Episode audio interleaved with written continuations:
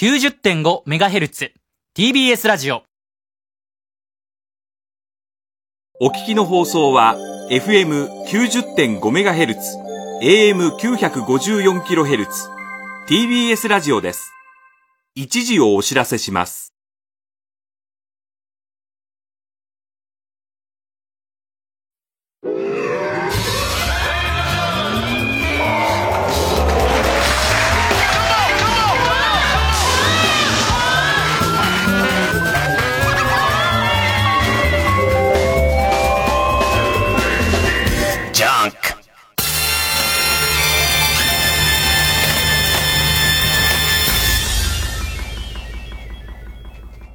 週気づいたこと。特にはないですね。今週気づいたことは。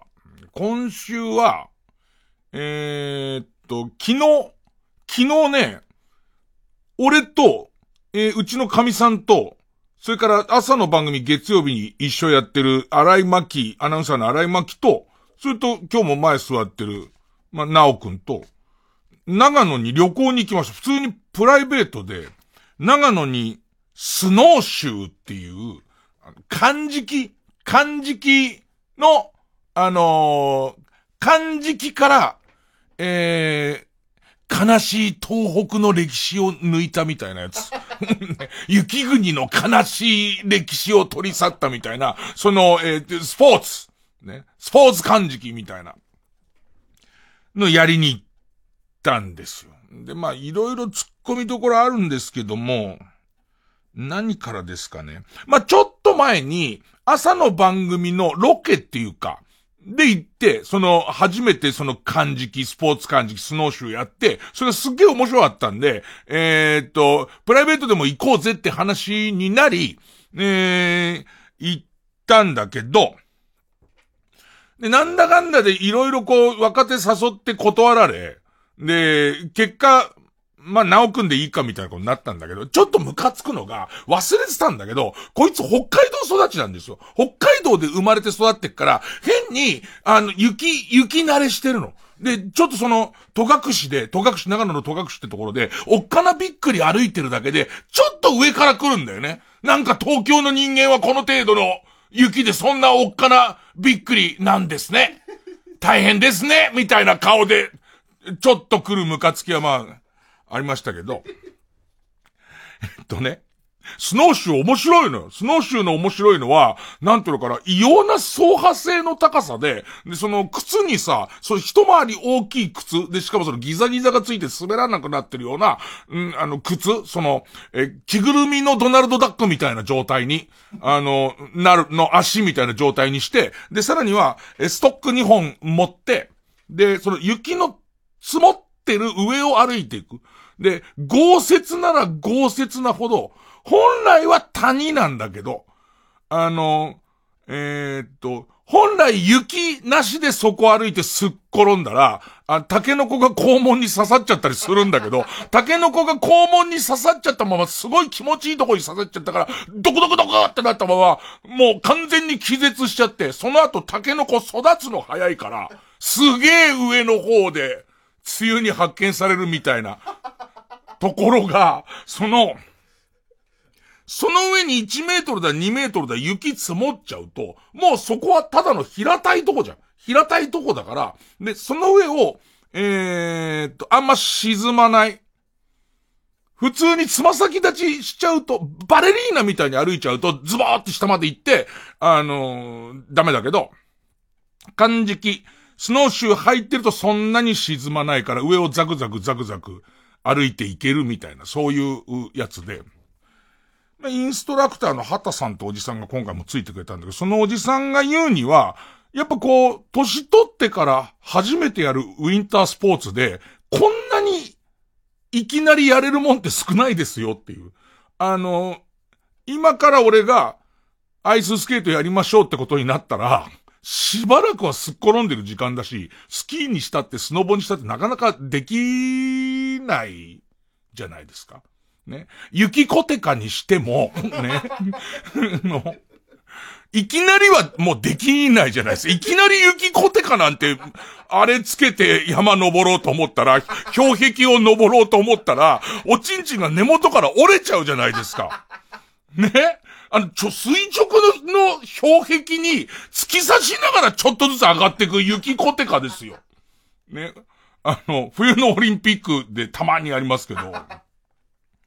まあまあ、漢字で歩くだけだから、その、えっ、ー、と、歩きやすいにくいはあっても、まあまあ、楽しく歩けるのと、で、もう一個は、こけた時に笑えるっていうか、なんつうか、こけた時の感じが、他のウィンタースポーツと全然違って、例えばその初心者がアイススケートでこけるとか、スノボでこけるとかって、えー、まあスキーもそうだけど、大怪我の可能性残すじゃん。ね、その滑った瞬間に一旦こう、えー、やばい、骨折の音頭の中で聞こえるじゃん。ボキっていくんじゃねえか。で、仕事に穴開けんじゃねえかっていうのが、えー、頭浮かぶけど、それが一切ないのね。一切ないんだけど、なんつうのかな、こけ方すげえ格好悪いように安全だから、必ず爆笑が起こるんだ。あの、えー、スノボとか、スキーとか、アイススケートだと、こけた時は青い顔になると思うのね。じゃなくて、すげえ恥ずかしめなの、なんか。必ず特に体重の重いやつほど、より沈むから、うちの神さんが行こうが、なおくんが行こうが、全然沈まなかったとこをついてくにもかかわらず、俺だけ膝までは行くわけ。で、膝までは行って、それに足取られて、その、ドデンって行くから。で、行って、それも言われるのが、膝まで雪に埋まっちゃってるのに、抵抗しようとすると、むしろ膝とかやっちゃうっていう。もうそうなった時には諦める。どんなにブザバでも諦めると、単純にズデーンって言っちゃう人だから、ズデーンって言っちゃえって言われるんだけど、その言っちゃった後に、なんかその、上から見下げてくる、あの、えっ、ー、と、具体的にも、精神的にも、なおくんが上から見下ろしてくる感じの、手貸しましょうかみたいな。なんかその感じがすげえこう、まあ、楽しくもありっていうかもう、プレイだよね、ちょっとした。よく赤ちゃんプレイとかやる人ってさ、日頃威張ってる人っていうかさ、日頃上に立ってて、なんかこう上手に人に甘えられないような人がむしろ赤ちゃんプレイにはまるみたいなこと言うじゃん。もうあれだよね。神さんとかに対してもず、大体いつもでかい面知ってるし。なんかその、女性アナウンサーのアシスタントとかも、なんか突っ込みづらい人ですよ。ね、ましてや若手のお笑いからすると、なんかめんどくさい人じゃないですか。その人がもうなすすべもなく倒れて、ゲラゲラ笑うしかなくなってる感じと、なんこっち側はその、最初のじゃその恥ずかしめに対してドキドキしてんだけど、途中からなんか、これもいいかなっていう、なんかそのやり方なんだけど、だからね、えー、行ったのが戸隠神社の、えっ、ー、と、奥社つったっけ？奥社って言い方だっけ？戸隠神社っていうのがあって、で、それ戸隠にあるんですよ。でいて、えー、中社と奥社ってのあるのかなで、冬の間はその中社っていう方がメインで、まあ、そこにお参りに行く人が多いんだけど、その奥社っていうのは、え、道からずーっと山道を2キロぐらい歩いていくと山の中にあるのが奥社なんだ。で、えー、スノーシューを履いてそこまで行こうっていう、まあ、今回コースなんだけど、戸隠神社自体は冬雪深いので、一般の人に、えー、そうそう奥社に行けとは進めてないんだ。行きなさんの、むしろ、奥社は冬の間はやめときなさいよって言ってるわけ、一般の人は。だけど、俺らは一応スノーシュー履いてて、で、しかもその、えっと、元々の山道を行かずに、横の森の中の雪の積もった森の中をザグザグザグザグ行ってるから、まあまあ、フル装備だからね、ストックも持ってるし。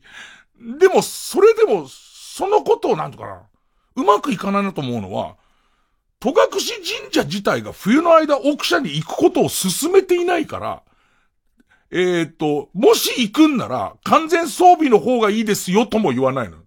だって進めてないんだもん。あれも行かないでって言ってんのにこういう格好なら行けますよって案内出すのおかしいじゃん。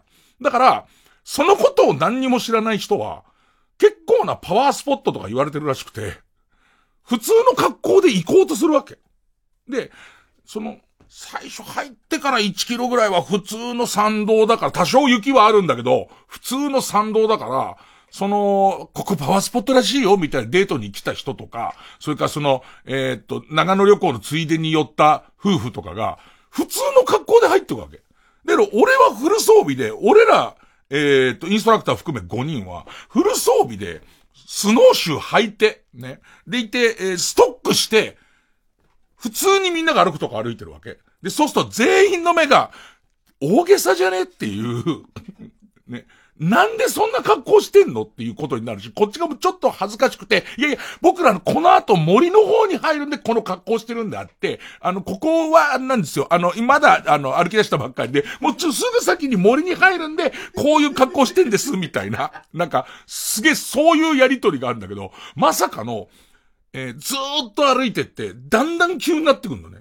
で、えー、っと、途中から、普通のスニーカーはちょっと無理っていう状況になってくんだ。全、全工程2キロのうち、1キロ300ぐらいから、さすがに、スニーカー無理。だって、中にはすれ違った人の中にはヒールのやついたもんな。ヒールのやつとかは、もう当然そこでリタイアなんだ。で、その先行くと、ちょっとそのスニーカーの中でも、イボ多いタイプあるじゃん。ね。あの、イボ大盛りのタイプのやつもきついってなってくるわけ。したら、ラストの50メートルが信じられないような凍った坂なのよ。あの、普通にあの坂街にあっってもちょっときついんじゃねえの、みたいな。最後の50メートル。もうその奥者の行くべきところはもう見えてんのよ。見えてるところになってる最後の50メートルが、とんでもない、軽いサスケだよね。軽サスケカルサスケになってるわけ。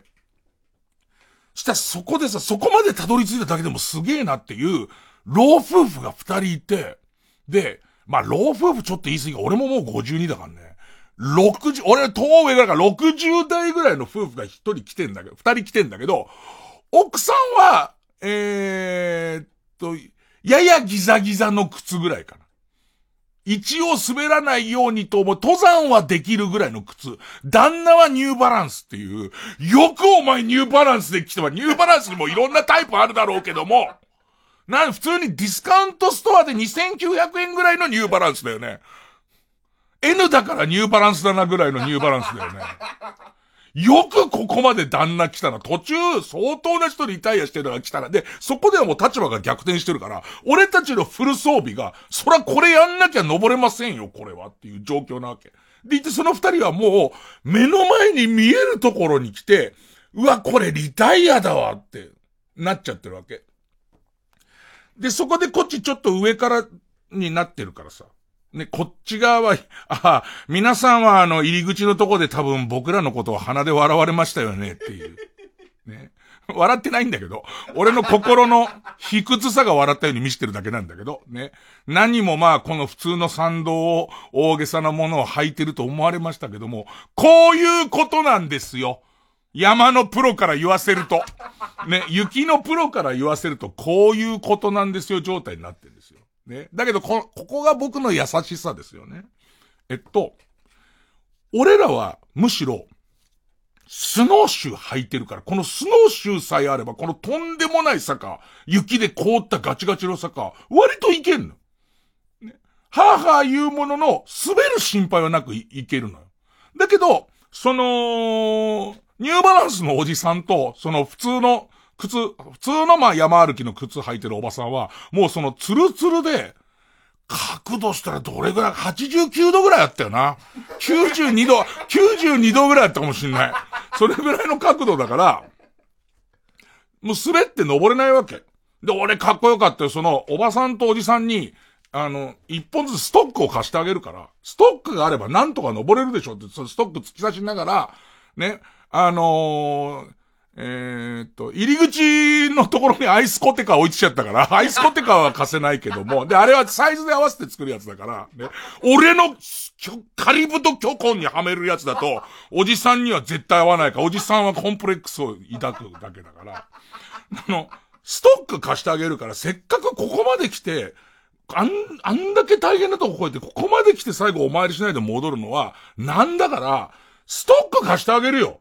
言ったら、ほんといいんですか？すいませんつって、ストックを、その、突き刺しては少し進み、突き刺しては少し進みで、で、俺はもう全然その、完全にその、歯のついてる、あの、えー、どんなに凍ってる、えー、道にももう、きちんと噛む歯のついてるスノーシューだから、まあ、登れちゃうわけ。登れちゃうところを、突き刺しては登り、突き刺しては登りで、鳥居をくぐり、その、えー、奥社にその二人たどり着くという、すげえ感謝されて。でいて、まあ、奥社お参りして、さあ帰ろうかってなるんだけど、あのー、まさかの、帰る一歩目で、おばさんすっ転んで、えっと、鳥居の柱に、ドン引きするような音で顔面ガーンって言って。なんつうの？ストックさえ借りなければっていう あの手前で私たち夫婦諦めようとしてたのに、余計なことするから、楽しかった旅行が、大惨事になりました。すごい音だったもん。あの、ぶつかると、た途端に、冬眠中の熊が起きるくらいの、音で、で、おばさん痛い痛い痛い痛いってなって、で、それおばさん大丈夫ってなったところに、ニューバランスおじさんが、ニューバランス履いてんのに完全にバランス崩して、今登ってきた坂を、スルスルスルスルスルって、ずーっと、滑ってって、これマジな話、その、カーブギリのとこで止まってんの、そのおじさん。雪に突っ込んで。あの、あいつがストックさえ貸さなければっていう空気でそこが全部凍りつくっていう、まさに、まさに凍りつくっていう経験をしましたよ。だからみんなもね、スノーシューを履いた、スノーシューかアイスコテカをつけていかないと、っていうか、もともと戸隠神社自体は奥社行くなっていうね、行きなさんなっていうとこだから、なんかね、まあ、結局おばさん、あの、な、なんか苦笑いしながら、あの、まあ、もう一回そのストック貸してあげて、手を取りながら下に行った、その、お、じさんを突き刺さっちゃってから、おじさん、おじさんの突き刺さっちゃってるところまでは一応連れてってあげなきゃってことで連れてって、で、あのさ、超痛いからこその笑顔ってわかる。あの、もうとにかく皆さんどっか行ってくださいって、今、尋常じゃないぐらい痛いんで、どっか行ってくださいの大丈夫わかる。ねえねえ、大丈夫です、大丈夫ですって言いながら、もう俺からしてみたら頭いってっから、どっかで倒れたらどうしようでチラチラ見ながらの、まあそれでも帰ってきましたけど。ただ途中であのニューバランスおじさんは何かを掴んだらしくて、そこそこの、あの、坂を、凍った坂を、スーって滑って。俺たちより速いスピードでふもとにたどり着くっていう大技出してましたけど、そん、そんなですよ。そんな感じの。で、また、その、なおくんは心から都会の人間はダメだなっていう顔をずっとしてましたよ。ねえー、いきますか。えー、月曜ジャンク、伊集院光深夜のバカ時間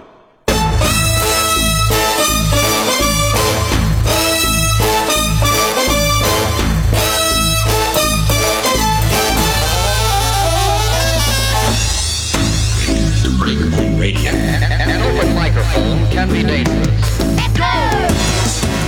で、またさ、日頃の行いが悪いから、晴れは当然いいじゃん。晴れたらそらすごい気持ちいいじゃん。景色もいいですよ。で、むしろあと、雪も大丈夫なんですよ。豪雪もそのための器具だから、別に雪が降っちゃう分にはいいんだけど、なんか、えー、っと、戸隠が異常気象、まあ、まあ、全国的に昨日暖かかったじゃん。長野もちょっと異常気象なぐらい暖かくて、しかも雨っていう。すげえ雨降ってる上に雪溶け出すみたいな状態で、その、スノーシューにしては全然バッドコンディションもいいとこだったんだけど、俺以外の、神さんと荒井巻となおは、みんないわゆるスキーウェアみたいの着てるわけ。やや防水の。で、俺は、その、デブってね、伸縮しない服を買わないの。伸縮し、しない服なんていうのもうそんなものは買わないんです。で、あとさらにはそういうさ、えー、スポーツ施設で貸してもらえる服なんか入らないから、俺だけは大丈夫っす。つって、前回大丈夫だったんで、前回晴れこ時々粉雪だったから大丈夫だったんで、俺だけ、なんつうのかな、普通のジャンパー、ジャンパーで、とデニムで、まあ、す、裾だけその、えー、雪が入らないように、なんか巻いてる、あの、ビニールのやつ巻いてるみたいな状態で行ってんだけど、それ雨降ってきちゃった。らびちょびちょになっちゃって、俺だけびちょびちょになっちゃって、で、結局、終わってから、スノーシュー終わってから、あのー、3人と別れて、3人は善光寺行ってこいと。長野くんのほぼほぼ初めてみたいな3人だから、善光寺参りしてこいよと。で、俺は数週間前にドラクエ取りに来てっから、善光寺はもう来たばっかりだからいいからっつって、俺なぜかせっかくの旅行なのに一人だけ地元のコインランドリーに行って、あの、久々のやりましたよ。パンツとシャツで。あの、まあ、正確にはちょっと防寒の桃引きみたいなの履いてんですけど、桃引きと、えっ、ー、と、インナーだけで、今着たものを、着てきたものを全部乾燥機にかけるっていう。で、そこでやることないから、そこでこの今日の番組のネタを選んでるっていう。そこでずっと持ってったパソコンでずっと選んでるっつって。でいて、久々コインランドリーなんか行ったんだけどさ。今のコインランドリーすごいね。なんか、地元の人はスマホで、今、何号機が回ってるとかわかんのね、なんか。そういうシステムが、アプリがあって、そのコインランドリーはあって、だからなんかその、俺が行った時には、誰もいないから大丈夫と思って行ってるんだけど、空いてることを外からチェックして人がいっぱい来るから、瞬く間にその、桃式、桃式と肌着の濡れてる、濡れてるタレントさんがいるっていう、が、パソコンを、我が物顔でパソコンを開いてるっていう状況を、えー、みんなにじろじろ見られながら、それでもネタを選んできましたよ。ねねもしかしたらその、恥ずかしいと寒いみたいのがネタ選びに影響されてるかもしれませんけどね。曲いきますか、曲。えー、秀吉で、光。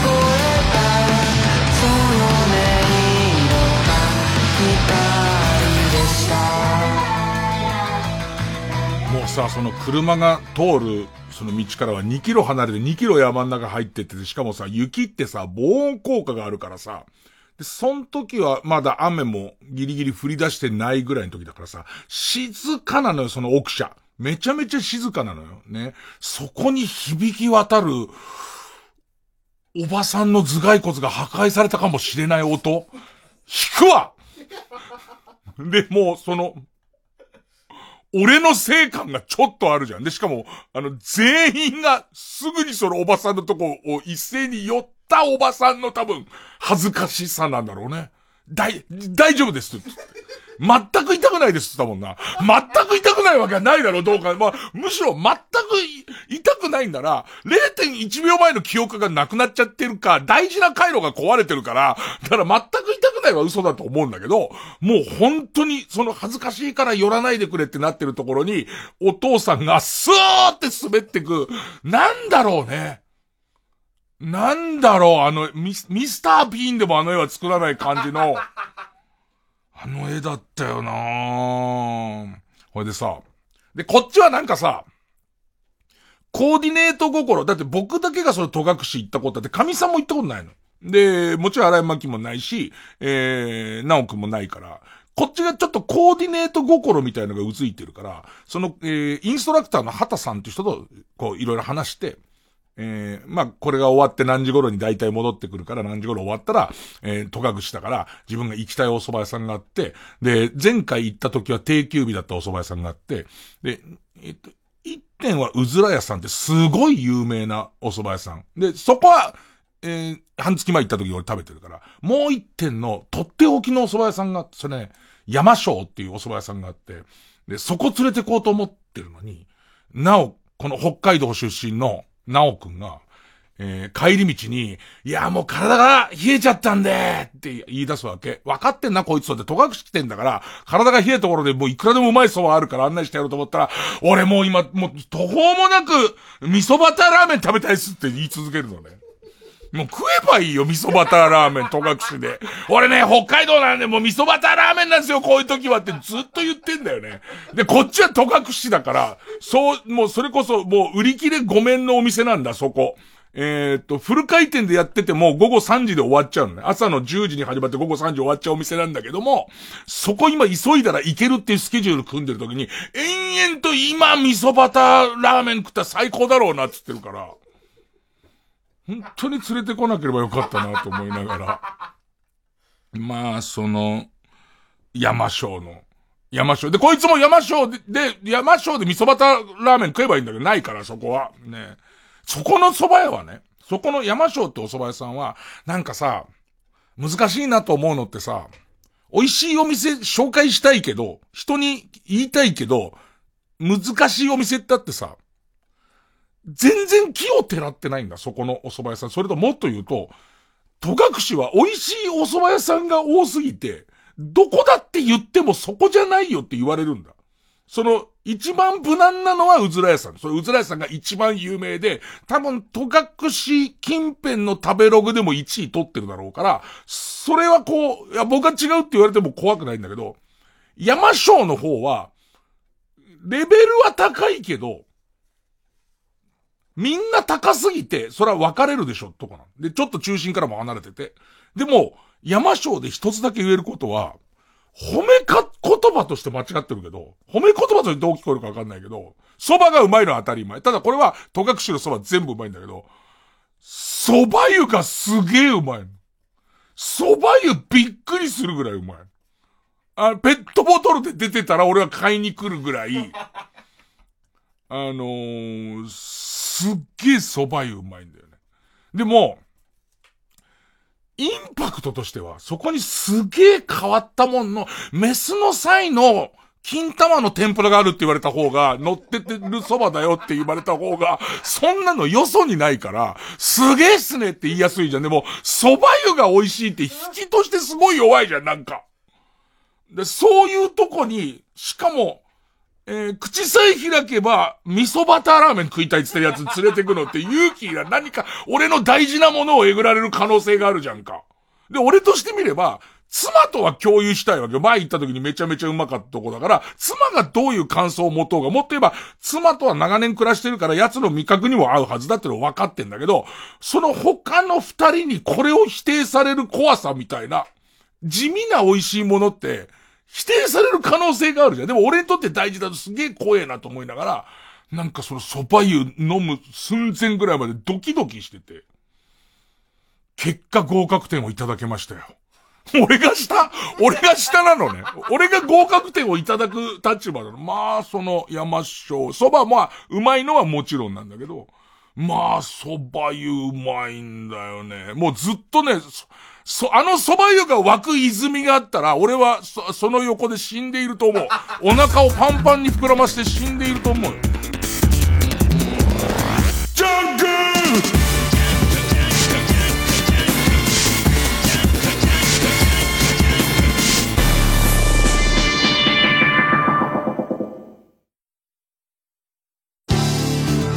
TBS ラジオジャンクこの時間は小学館中外製薬積水ハウス不動産東京神奈川賃貸営業部マルハニチロ伊藤園ホテルズ他各社の提供でお送りします。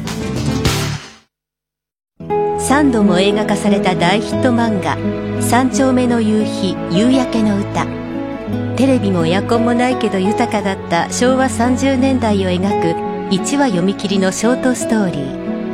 全国の書店コンビニでコミックス発売中。小学館。企業理念って読んでもわからないんです。中外製薬の気持ちになるんです。漢字4文字。人の名前みたいじゃないですか。はあ。僕の名前は中外製薬と言います。そうそれでいい。わ何も浮かばないですね。それでいいんです。ええ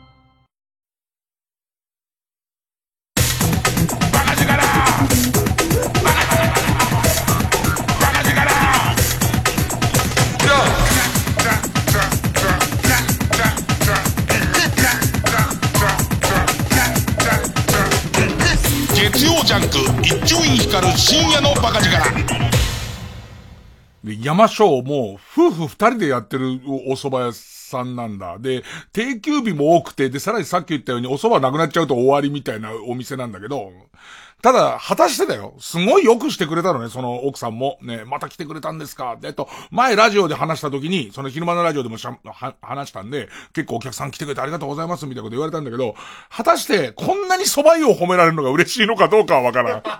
もうだって俺、いや、どれぐらい俺がこの蕎麦湯に夢中かっていうと、街を俺が原チャリで走ってて、山椒の蕎麦湯を積んだタンクローリーが横を通ったら、追いかける。もうあの、内容のところに、内容のところに、あの、もうピッカピカの、見とれるような、えー、あんじゃんか。タンクローリー。タンクローリーあんじゃんか。あの内容物のとこに山椒の蕎麦湯って書いてあったら、俺は多分、高速乗っちゃうかも、原チャリで。向こうが乗るん、乗るんなら、もうクラクラするまでついてっちゃうと思うぐらい俺は、あそこの蕎麦湯がすごい好きなんだよね。で、で、その後、まあ、長野行って、戸隠からまあ1時間ぐらい長野行って、で、長野でみんなが善光寺を回ってる間に、俺はコインランドリーにいるわけ。でいて、で、晩ご飯に行きたい中華料理があって、ここも、なんつう、まあ、褒め方が難しい。そのハードルは絶対上げちゃダメなんだ。なぜならすべてが普通なんだけど、普通の中の究極のところにある中華料理屋があって、俺多分これ、前に行った時このラジオで話したと思うんだけど、もう、えー、っと、その時多分店名言ってないんじゃないかな。なんかそこの持ってるバランスを絶対壊しちゃいけないような気がして、究極的に普通の、その、中華屋さんなのね。例えば、一個一個のメニューを写真に撮って見せても、下手したら、普通の究極すぎて、これってサンプルでしょみたいな。あの、例えば、天津飯、天津飯は、みんな今、天津飯を思い浮かべてみて。天津飯を思い浮かべて。ね。でいて、えー、っと、その天津飯のすぐ横のところで、あんかけまみれになってるおばあさんはちょっと向こうに行ってもらって、それは、君だけだ。そういうのを思い浮かべたのは君だけだよ、そのあんかけまみれのおばあさんは。ね。かわいそうだけど、せっかく出てきてもらったのに、向こう行ってくればかわいそうだけど、乱れるから、普通っていうベクトルで俺話してるの、なんでそのおばあさんを連れてきたあと、誰なの？その、そのおばあさんはなぜあんにまみれて頭の上にグリーンピースを3つも乗せているの？で、その、グリーンピースは置いてって乗ってるから、その、おばあさんはおっかいしゃってんだけど、おばあさんだ、あと、外に出すんだ、おばあさんにお風呂屋さんに行くお金ぐらいはあげて、それはお前がやらせたやつだから。ね。で、まあその、本当に普通に薄茶色のあんのかかった、えー、まあ、卵が包まれた上に薄茶色のあんがかかって、でいてその上にグリーンピース3粒ぐらい乗ってて、でいて、えっ、ー、と、床のところにあんの足跡がついてるおばあちゃんが行ったとこだから、おばあちゃんそれ自分で拭いていこうとするとまたポタポタポタポタ垂れちゃうから、それしょうがないから、テーブルの上だけを見て、で、で、その、小さな器にさ、普通の、またこれもさ、ちょっとこう油の浮く茶色いスープがあって終わりぐらい。で、それをレンゲで食べるで終わりぐらいだし、あと何だあと酢豚頼んだね。酢豚頼んで、あとあんかけ焼きそば頼む。野菜あんかけ焼きそば頼むんだけど、まあ、なんつうのかな。あのさ、聞けばわかんだけど、全部テレレじゃん。全部あんかけじゃん。今言ってるもの。野菜あんかけ焼きそばも、天津飯も、酢豚も、おばあちゃんも、全部あんかけじゃん。あんがかかってんだけど、まあさ、野菜あんかけ焼きそばと、その、えっと、酢豚のあんが違うのはまあわかるじゃん。で、びっくりするのは、酢豚と、天津飯の両方甘酸っぱいあんなんだけど、全く違う。これはこれ、これはこれを作ってんだ。あと、酢豚も、入ってるのが、まあ、豚肉の角切りのまあ揚げたやつと、それと、ピーマン、それと人参、あと、えー、玉ねぎ、以上ぐらいだよね。もう何もおかしなもん一個も入ってないじゃんか。ね。で、これ、もしこれにですよ。これに、なんだろうね、変わったもの。もうメスの際の金玉はもう使っちゃったんで。えっと、松田優作の墓石を吸ったものが入ってるとするじゃん。ね。だとすると人に言いやすいじゃん。ね。その人にもうこれがすごいんだよって何になって、松田優作の本物だよ。墓石を吸ったやつが上にパラパラってかけてあんだよ。つって。これを食べてそっちうまくないって言ったところで、あ、お前は世代違うしなって話できるけど、そういう木をてらったものは入ってなければ、木をてらった作り方も一切してないんだ。単純に、それも選び抜かれた多分玉ねぎが入ってるわけでもないと思うんだよね。単純に玉ねぎは、これぐらいだけシャリって言ってほしいとか、えっと、ピーマンは、この程度だけ青みを残してほしい、青臭さを残してほしいとか、あとその、えっ、と、豚肉の油とそうじゃないとこの割合、割合をこれぐらいにしてほしいみたいことが、俺から言わせるともうパーフェクトなやつなんだ。で、一番好みが分かれるのが酸っぱさだと思うのね。俺割と酸っぱいあんかけダメだから。で、たまにむせっかえるほど酸っぱいあんかけあったりするじゃんか。もうそんな絶対ダメだから他が美味しくても。食べた途端に酸っぱ甘いんだけど、最後は何か奥から喜びみたいのが どう、本当に俺に合う優しいあんかけを作ってくれてありがとう的なやつを、そこにいる4人とも感じるみたいな。で、困ったことにこれでもうハードル上げすぎたから、店名は言わないことにした これでもハードルが上がりすぎてんのそうじゃないの。でもここのすごいところは、本当に近所にあったら、週3では行くと思う。あ要はさ、グルメ系の、いわゆる繁華街にある高級中華って、やっぱり、今日食べたら、二月は食べない味でしょ、みんな。じゃないのよ。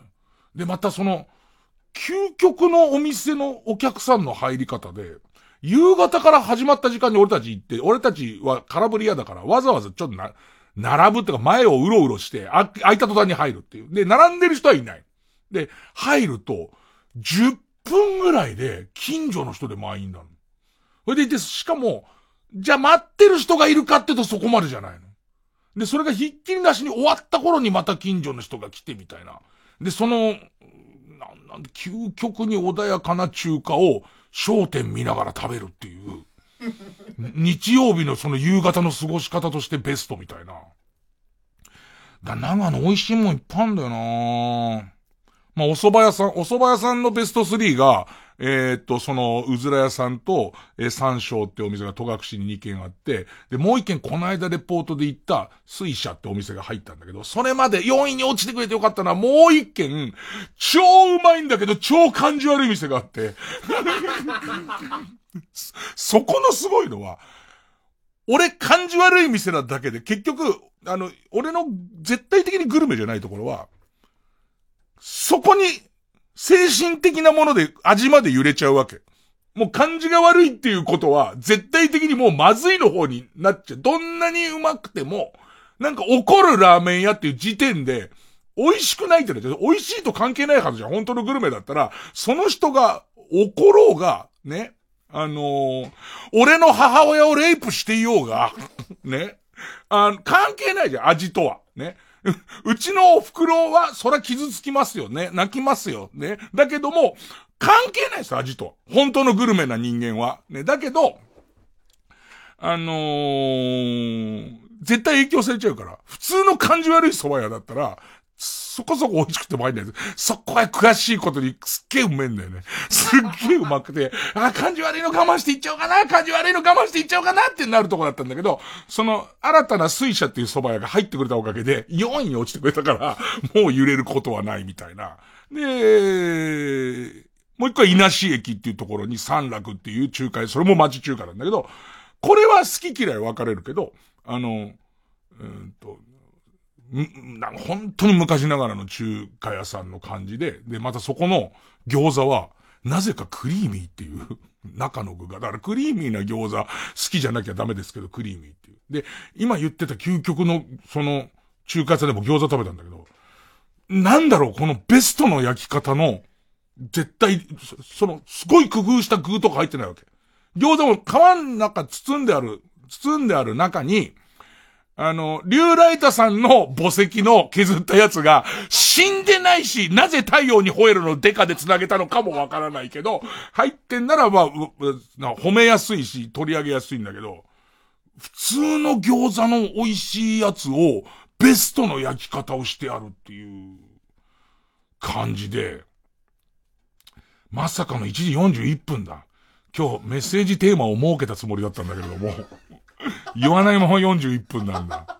まあ、まあ、まあ、儲けたんで、えっと、伊集院に喋ってほしいことっていうの久々やりますんで、えー、っと、メールで伊集院に喋ってほしいことがあったら、えー、送ってください。えー、baka.tbs.co.jp baka.tbs.co.jp で、採用された人にはバカ力カードを送ります。ただ、この採用基準はいつもこれも習わしで、プロデューサー自ら選んでますから、あの、プロデューサーがこれは喋らせられないっていうことの場合は、あの、黙殺されます。あの、すぐそこにいるヤギに食べられちゃいますから、あのー、電子を食べるヤギが今、超、直接、直接電子を食べちゃいますから、ね、あの、無駄ですんで、えー、baka.tbs.co.jp まで送ってください。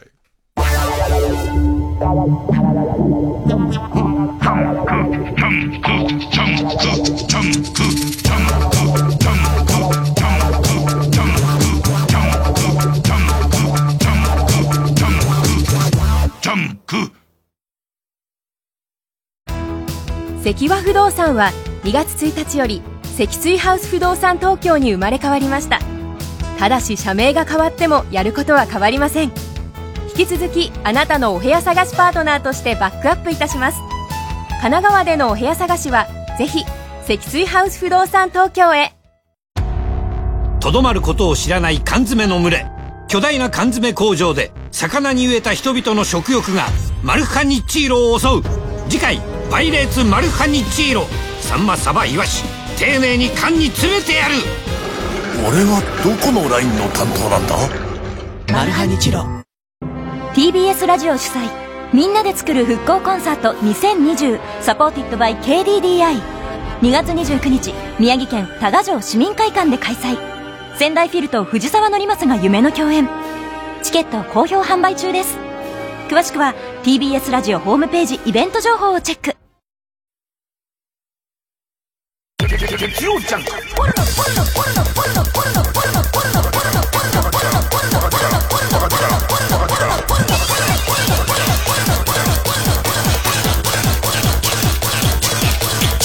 伊集院光る深夜のバカ力。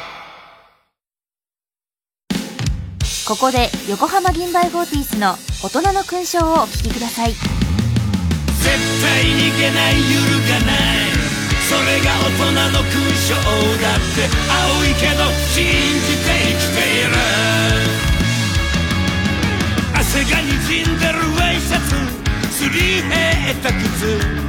目指す未来が遠ざかってゆく。胸に描いてる理想と現実の壁。折れそうな心奮い立たせ。ガキの頃憧れた人。に自分は慣れてないけど。あの日の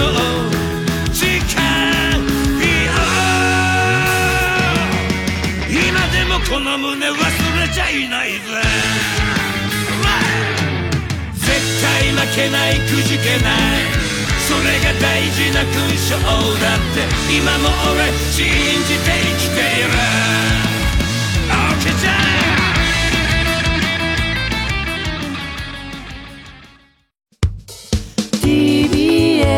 ラジオ905 954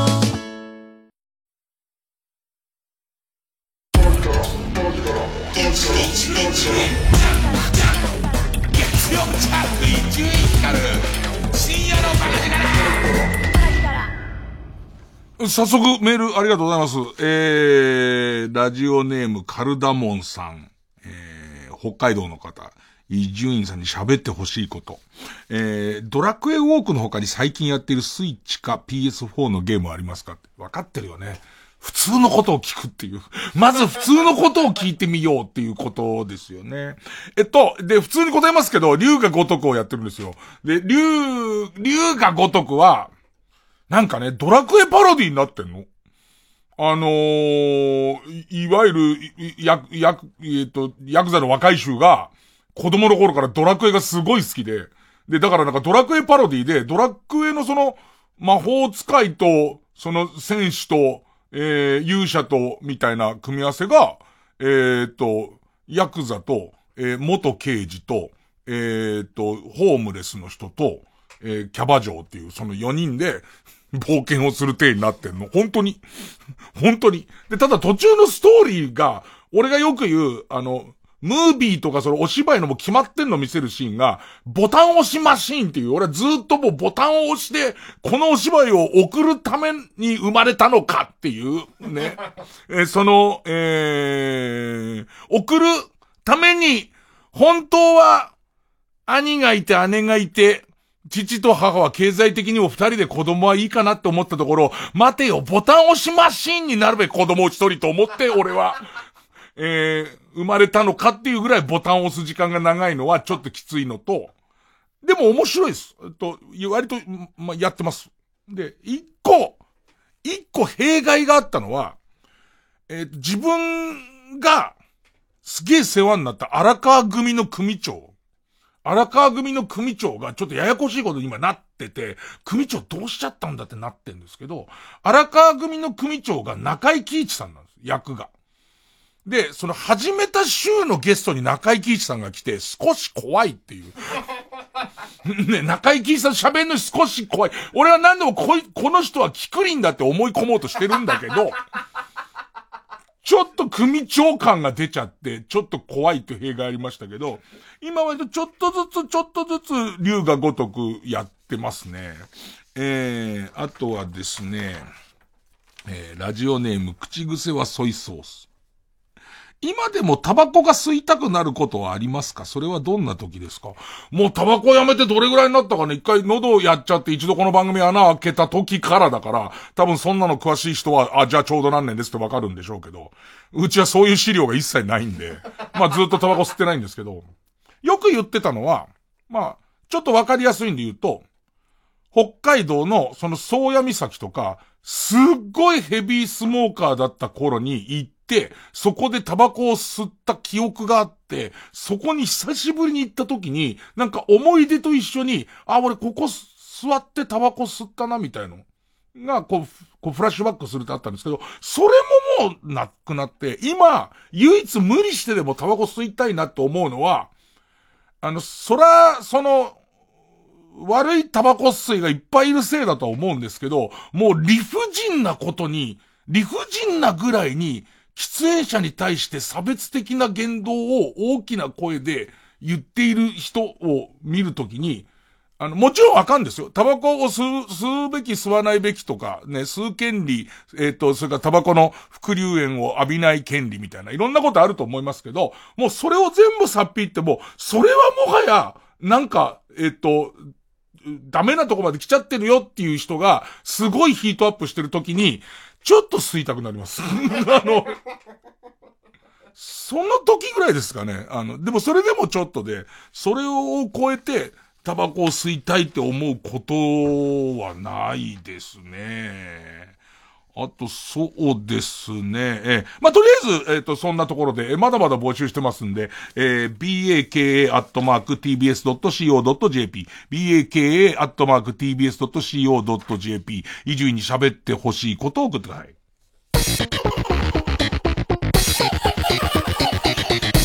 月曜ジャン伊集院光深夜のバカ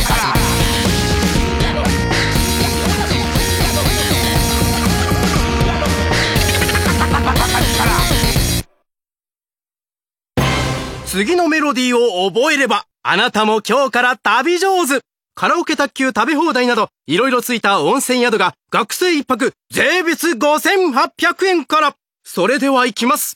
いい湯加減、旅加減、伊藤園、ホテルズ。詳しくはウェブで。スマホの悲劇は、終わっていなかった。やっと会いに来てくれましたね。加賀谷学さん。相手は何人も人を殺してる凶悪犯ですよ。謎の犯罪者 M が引き起こす事件の数々。そして解決のために手を組んだのは禁断の協力者。殺したのは M ですよ。なんで私が狙われるの？M は誰なのか。千葉雄大白石麻衣成田凌。スマホを落としただけなのに囚われの殺人鬼。2月21日公開。みのり実はさ TBS ラジオジャンクこの時間は小学館中外製薬積水ハウス不動産東京神奈川賃貸営業部マルハニチロ伊藤園ホテルズ他各社の提供でお送りしました。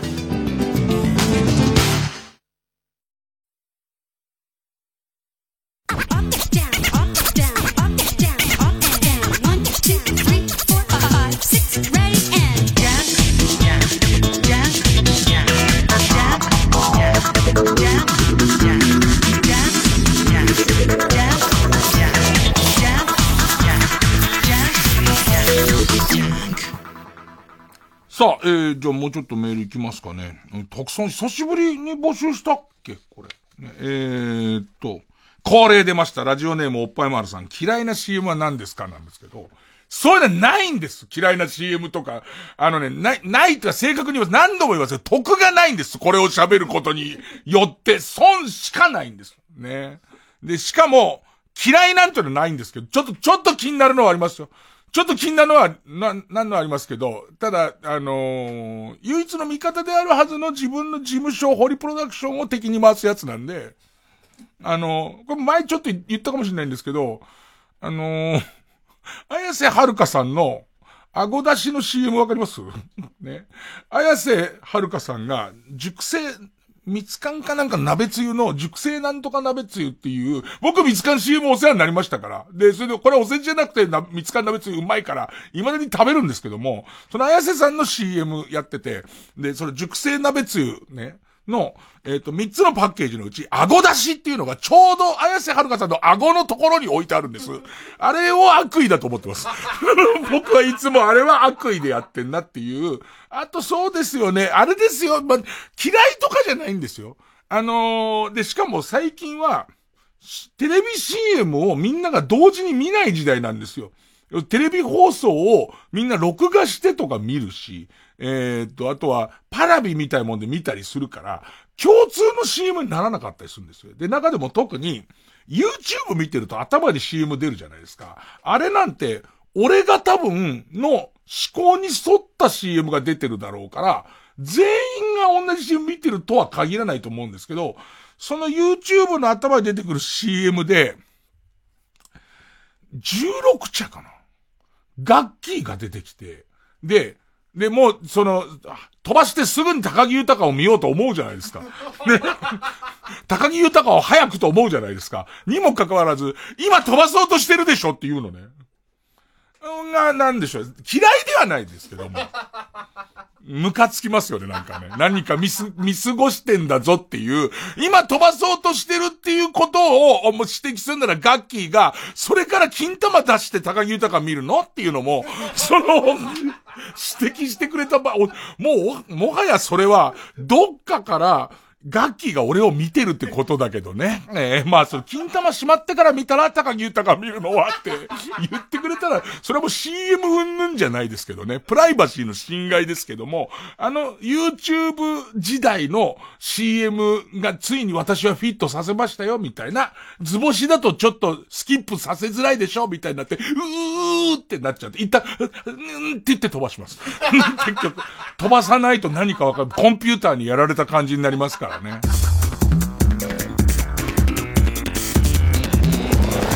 ジャンク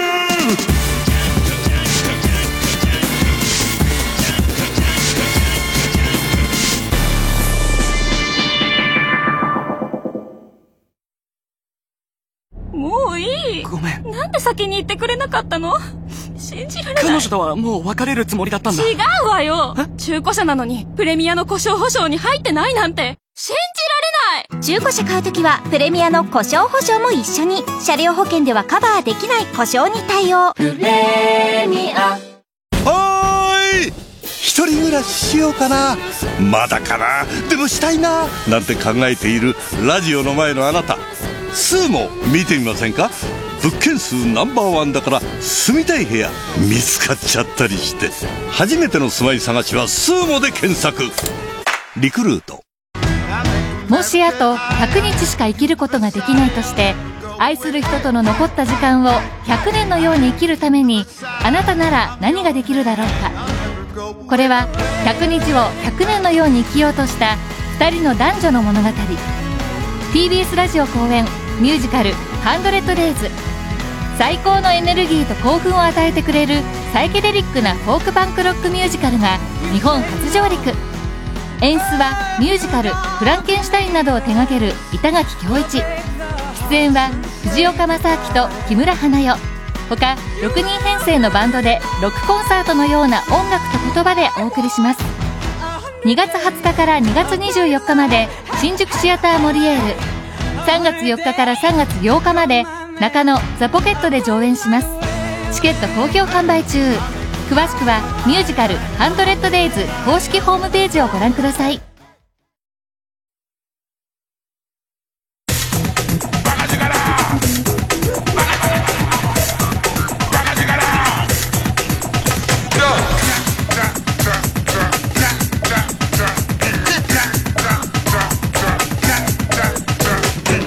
月曜ジャンク一丁院光る深夜のバカ力。さあ、えー、っと、メールをいただいています。えー、伊集院に話してほしいこと。ラジオネーム、お腹ペコペコヘリコプターさん。ね。頭がとても悪いです。お腹ペコペコヘリコプターって言葉の偏差値の低さが僕はとてもいいと思います。ね。えー、最近した高い買い物は何ですか？なんですけど、あのね、えっと、高い買い物になっちまったな。的な方。的な方で、別に額面的にものすごい高いものはそんな買ってないんですけど、えー、高い買い物になっちまったなは、すごいちっちゃいカメラを買ったんですよ。あの、動画のカメラを買ったんですよ。で、それはもう、お、お、えっと、あの例えまだ使える？えっと、えっと、がん、よ、俺のものの例え、ものの例えの小ささの例えで、頑張れば肛門に入れられるっていう例えがあるんですけど、えっと、その上のやつです。うっかりすると肛門に入っちゃうぐらいの大きさのカメラなんですけど、そのカメラで、それは、えー、っと、帽子、帽子、普通の野球帽のつばのところにくっつけとけるぐらいの大きさのカメラで、で、スマホから操作できて、で、えっと、い、ま、その、の、電池の持ち自体はあるんだけど、電池の持ち自体は多少こう、短めなんで、ちっちゃいから短めなんですけど、セットしとくと、え、っと、3分間に1回30秒動画を、しかもかなり綺麗な動画を撮って、え、っと、保存しといてくれるをずっとほっといても、ずっとやってくれるっていう。帽子のつばじゃないわ。つばの逆ってなんつうの？帽子をさ、逆さまに被るじゃん。昔の上島竜兵さんが野球帽被ってた頃の感じ。つばを後ろっていう後ろで、前のところ、前のえっ、ー、と、大きさを調節するところあるんじゃ。あそこのとこにクリップでかけと、かけといて、で、そうすると俺の見てる目線のものが、一応その何分間に一回自動的に撮れてるって。俺こういうのが好きなんです。旅とか行っててもずっと撮ってるのが好きで。で、これがね、あのー、画質もいいし、他のこと申しも何もないんですけども、電池が少ないっていうことを、こいつすごい調整したいらしくて、すり、すぐ、す勝手に電源を切るっていう意味のわからないソフトウェアが入ってて、3分インターバルで30秒取るってしてるのに、1分触らないでいると、こいつスイッチを切るっていう謎のソフトが入ってるんですよ。絶対に取れないんです、だから。あの、要するに、それも、えー、1分、1分で切れちゃってるから次取れないじゃんか。次今度もう一回起動して、それも外して、起動して、で、しかもそのアプリと、iPhone と無線でもう一回接続して、戻して、で、また撮り始めて、1分後にスイッチがまた切れるっていう繰り返しの。それと、ちっちゃい、ちっちゃくするために、ちっちゃいのに高性能を追求しすぎたせいで、えー、っと、おでこが熱いぐらい熱を持つっていう。しばらく稼働してると、おでこがじんわり熱くなるっていう。え、これが、たぶん、4万円ぐらいしたと思うんですよ。ね。皆さんね、何度も言うようですけど、大金持ちですから、僕は。ね。ええ。あのー、2兆円、ね。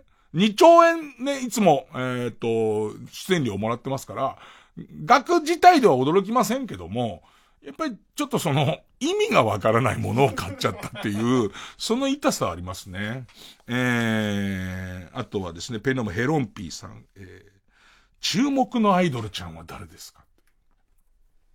注目のアイドルちゃんはそれこそこの番組の、あのー、構成三人衆のビン、ビンゾゴメガネことビンちゃんに聞いたんですけど、それいい話だなっていう、ネットニュースになってたんだよね。なんかネットニュースになってたんだけど、大阪の、割と地下アイドルとかマイナーな、地下アイドルってみんな堂々と言うじゃん。ね、堂々と言うけど、本人に地下アイドルなんだよねっていうの変だよね。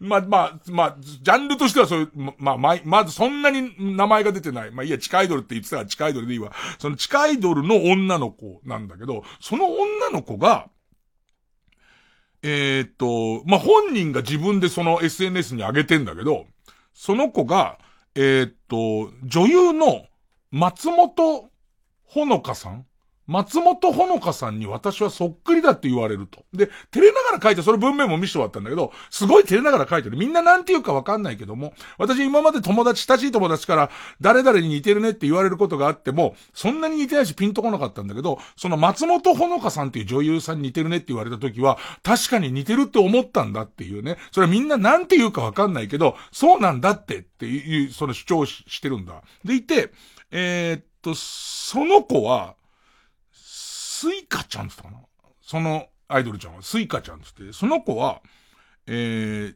あまりに似てるから、お、おかしいかもしれないけど、私、もしかしたら、双子なんじゃないか。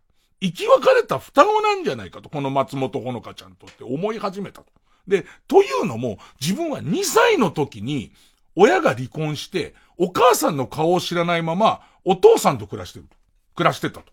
で、えっと、お父さんに聞けばわかること、こんな簡単なことで、お父さんもう亡くなっちゃってるんだって。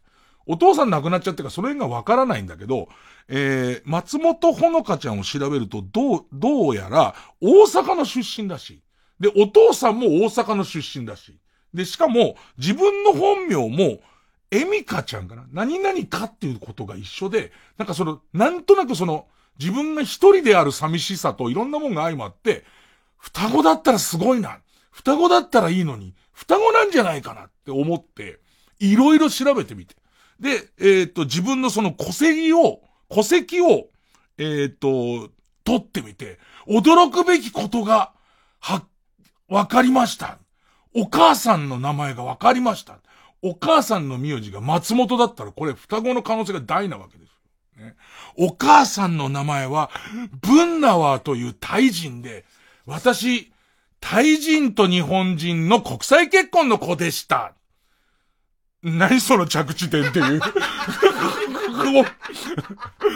わかんないけどなんか、こう順番から全部面白くて、すごいドラマチックな話やんか。ね、むしろ、それが最終的にその、地下アイドルのことを売れっ子の新人女優さんと綺麗な女優さんと似てるって言われてたら、なんだかんだで、実は、双子だった、生き別れの双子だったんだっていうのをすごいいい話だけど、いい話すぎて、それは作り話だろってなるじゃんか。最後の着地点だけ急に、お母さんはブンナワーというタイ人でしたっていう終わりって、私のルーツが分かって、松本さんありがとうって締めてあるのね。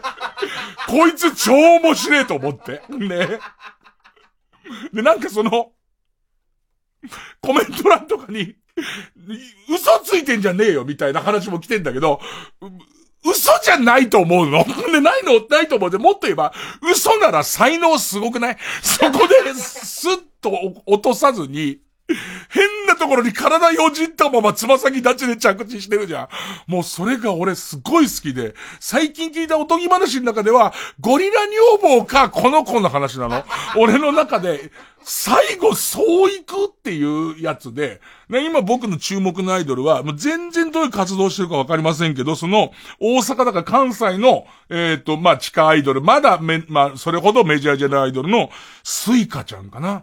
スイカちゃんなら、スイカちゃんしか知らなかったけど、えっ、と、ブンナはスイカちゃんかな？が今僕の中では相当来てますね。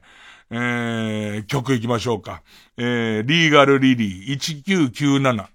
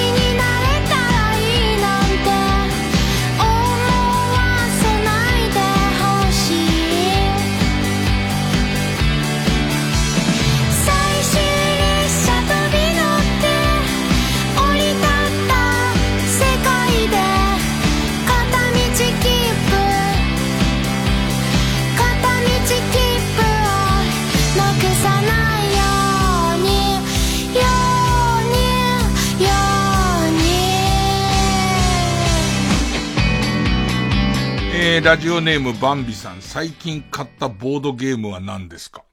あのね、あの、最近買ったの何ですかっていうか、最近買いすぎててもうわけがわかんない。多分、今月、この1ヶ月間で6万ぐらい買ってると思う。すごい数買って、で、全部一旦ナオくんに押し付けて、えっ、ー、と、ルールを説明しろっていう、とにかくルールをマスターしてこいっつって、えー、ルールを説明しろっていう地獄のような時間が、ナオくんの中で地獄のような時間が今、こう最近はね、なんか自分の中で、音だけでできる、そのゲームを作りたいと思ってて、それカードゲームなり、ボードゲームなりで、まあ、音ってことは、ね、えー、別にそれはボードとかカードである必要もよくわかんないんだけど、まあ、ちょっと音だけで何かああいう、えー、ゲーム作れねえかなっていうテーマでいろんなゲームを買っては、えこれはこういう要素が面白いんだみたいのを今やってるので、すげえ買ってます。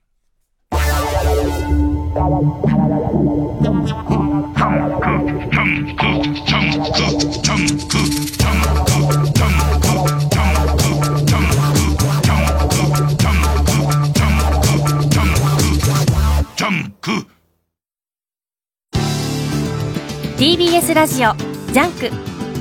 この時間は小学館中外製薬積水ハウス不動産東京神奈川賃貸営業部マルハニチロ伊藤園ホテルズ他各社の提供でお送りします。江戸時代初期傍若無人な徳川幕府に立ち向かった若き侍佐々木壮太本人は知らないが徳川家康の落とし子だった。武田鉄矢さん上戸彩さん絶賛の時代活劇漫画「小山優颯太の国」コミックス発売中小学館。孤高の天才バレエダンサーセルゲイ・ポルーニン来日決定。TBS ラジオ公演「セルゲイ・ポルーニンサクレ春の祭典」5月14日と15日新宿文化センター大ホールで開催します。先行チケット販売中。お問い合わせはサンライズプロモーション東京0570-003337または TBS ラジオのホームページイベント情報をご覧ください。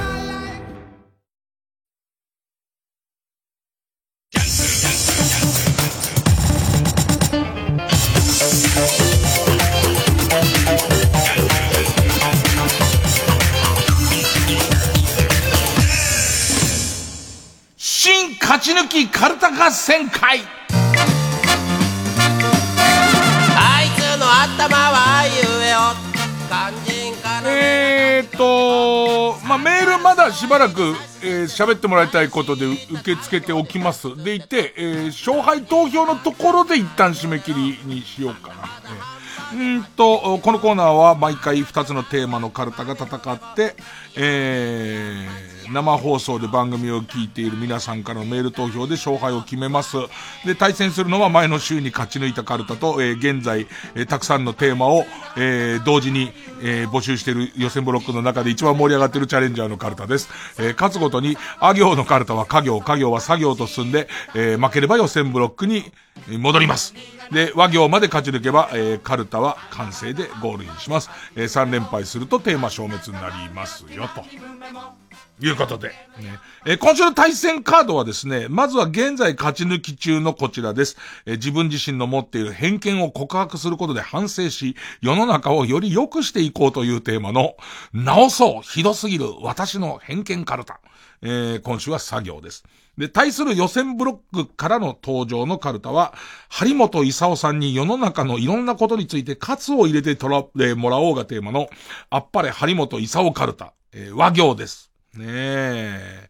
和行は和一文字なので、なかなか最後の難関になります。ねえー、もしゴールすれば、えー、ゴミくじカルタ以来という。ね、さあ。まあ皆さんお気づきだと思います。特に、はがき書いてくださる、えー、もしくはメールをくださる、ネタをくださる方は、なるほどと思ってると思うんですけど、偏見対決なんですよ、これ。完全な偏見対決なんですよ。で、どっちかっていうと書きやすいのは、直そう私のひどすぎる偏見カルタで、ちょっと技がいるのは、えー、あっぱれ張本勲カルタかなとは思ってるんですけども、さあどっちが勝つのか、新旧偏見カルタ対決ですが、えー、まずはこちらからいきます。直そうひどすぎる私の偏見カルタ春を愛する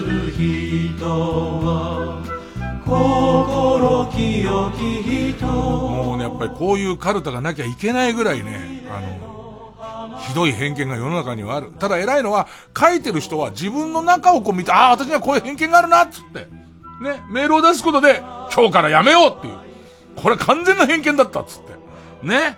えー、ペンネーム、釧路ダンディさん。さあ、坂本龍馬の熱烈なファンは、話に同意してあげても面倒くさいことになる。もう偏見もいいところですよ。昔ね、この番組にも血のプロデューサーという方がいまして、この方は、坂本龍馬の命日は、有給を取るっつって、あの、生放送があろうが、なかろうが、もう、ええー、坂本龍馬を否定なんかしても大変なことですけど、肯定しても相当めんどくさいです。ね。で、人、普段はね、すごく人のいい人なんですけど、もう、坂本龍馬入っちゃうともうダメだね。もうきついぜよって言っただけで、怒っちゃう。ね。もう、千野さんの龍馬話はもういいぜよって言っただけで、もうほんと、もう、もうゼオがとございました。ねえ、ってね、もう、こっちが頭を下げても、ね、ゼオんなさいなんつって謝ってもこっちが全然ダメですからね。ただ偏見ですよ。ごめんなさい、偏見ですからね、これはね。えー、ペンネーム、じゃがやまりこ、さ、佐々木望佐々木希が思う渡部の好きなところは、俺らが思う渡部の嫌いなところって。そんなことないです。そんなことない。えっとね、ごめんなさい。そうです。でもね、そういうもんなんです。あのみんなに嫌われるところを、好いてくれる人がいるからこそ一緒になるわけですから。世の中、本当にもう全員が気持ち悪いっつってるところを、大丈夫だっていうだけで救われるんですから、こっちは。えー、まあ彼がそうかわかりませんけどね。自分の場合はそうでした。ペンネーム、チクビーマンさん、さ、茶道の先生はかなり変態的なセックスをする。偏見もいいとこですよね。シャバシャバシャバの、あのシャバシャバシャバのやつをで、シャバシャバすんじゃねえのかみたいなこと思いがちですけど、皆さん。そうね、あのー、よしこさん、僕のシャバシャバを、シャバシャバしてください、なんつって。おちんちんを右に3回ひねってからですよ、みたいな。そんな人はいないです。もう本当にいろんなルールが分かってる人がなるんですからね。何シャバシャバしてくださいってもう。よしな、そういうの。えー。ペンネームウルトラマンキダ太郎。直そうひどすぎる私の偏見から。ちょいちょいこれ言わないとね、テーマを間違えちゃうことがあるからね、直そうがテーマですから。さ、サンシャイン池崎風味のコスプレセットをドンキホーテで買って後悔している人は、今年あたりはフワちゃん風味のコスプレセットを買ってやっぱり後悔する。もう懲りてるでしょう。もう懲りてますよ、おそらく。ね。ただまあ、あのー、押し入れを開けるとね、今までのね、ダメよ、ダメダメから始まりね、えー、ピコ太郎、いろんなやつが並んでるんですよね、おそらくね。もしくは、あなたのメルカリの履歴にね。ねえー、ペネム、ポコヤ、ポコヤ火山。さ、サイ。サイの字が複雑な斎藤さんは、サイの字が簡単な斎藤に対して、勝ち誇っている。そっちねっていうね。あ、横棒のあっさり二つのやつなんだっていう感じのね。いやー、俺なんて面倒くさい方のサイだからさ、本当に面倒くさいよなんつって。ね。えー、ペンネーム保健センター。さ、刺身がまだ2割引きの状態で買っていく人は年収500万以上。でもこのラインは絶対どっかにあるはずだよね。その200、2割引きのシールが貼られた途端に、あ、これ4割引きまで行くなっていう体制に入る人と、2割引きだったら、要するに、その、定価じゃないんなら買えるっていうラインの人と、むしろ高いものはいいもんだと思うラインの人は、あるはずだからね、そのラインはね。あれ？偏見なんじゃねえの？あるはずだからねっていう締め方はしないカルタだよね。こんな偏見だよね、そんな、その時の、その時々で違うよね。えー、ペンネームマンドリン。さ、埼玉県の住民は、飛んで埼玉を見るとき、別に嫌でも、面白くなかったとしても、楽しんでいる感じで見なくちゃいけないという脅迫観念に苛まれている。わかるわなんかこ、心が狭いな、なんかさ、押し付けられてるよね。あの、ずりんだよ。あの映画を取り上げるときにみんな、これは、偏見じゃないですよっていう、その、あのー、免罪符として、埼玉の人ってああいうのを笑って許すじゃないですか。笑って許す心の広さがあるじゃないですか。これが他の県だとなかなかそうはいきませんよ、みたいな、前振り言ってから行くじゃん。もしくは、私もおばが埼玉なんですけど、みたいなやつを、笑ってみてるんですよ、みたいなやつ入れてくるじゃないですか。ね。えー、やっぱり膨らまし方をすぐ間違う。そんな人はいないです。あの、自由にみんな見てます。楽しそうな顔してる人は楽しい。ね、楽しいだけです。うん。ペンネーム、豆腐小僧。サイドスローのピッチャーは女子アナとは結婚できない。いやいやいやいやいやいや。そんなことはないです。そんなことは投げ方と関係ないです。愛ですから。単の愛で、愛でのみ、もう皆さん、結婚してますから。ね。えー、ペンネームお腹いっぱいさ、サイン会で、あたなは、宛名は書かないでくださいというやつはメルカリで売る。そう思う。ねえ、宛名は書かないでくださいは絶対そうだよね。絶対そう思うよ。えー、ペンネーム、ご半層。さ、佐藤玉緒は、膣のことをお膣と呼ぶ。何なんだよ、あのさ、この、この偏見が起こったきっかけは何なんだよ。何かしらあったからできたんだろ、この偏見って。何か前触れになるようなことがあったのかっていう。お膣じゃないよ。うん、ペンネーム、ソフィーと双子の姉妹。ジャガー横田は、レジの前に来てから QR コードのアプリを起動しそう。これどっちがひどい偏見か比べてほしいんですけど、偶然なんですが、ペンネームケイちゃんさんから。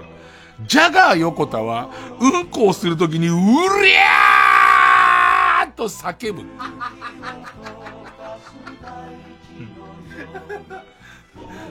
ジャガー横田、中学の先輩っていう。兄貴、兄貴の同級生っていうね。ペンネームとっくん。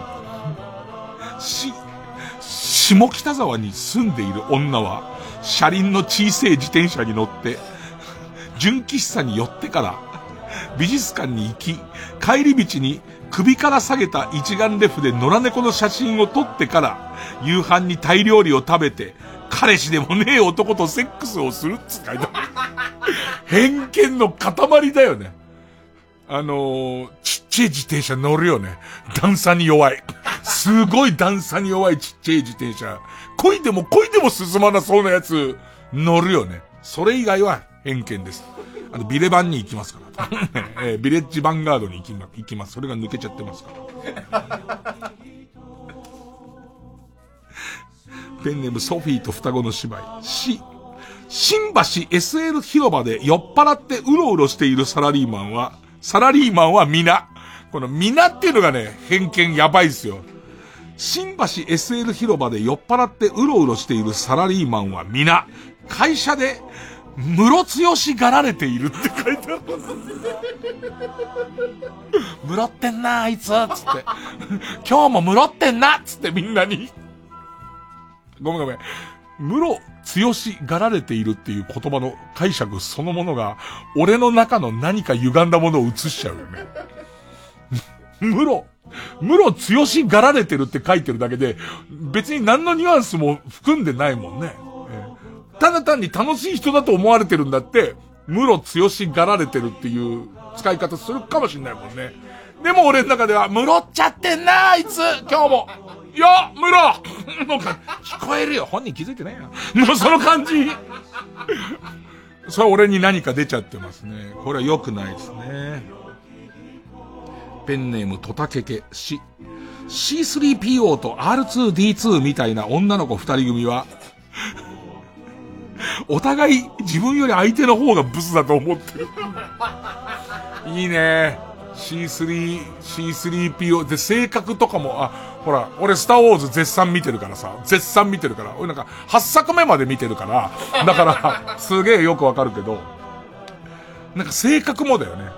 こう、C3PO みたいなちょっとその上に立ってる感あるけどっていう、ちょっと天然わがまま系の R2D2 みたいな小柄の、小柄豆タンク型の、で、お互いがお互いのことを、私よ、私こいつよりマシみたいな感じの。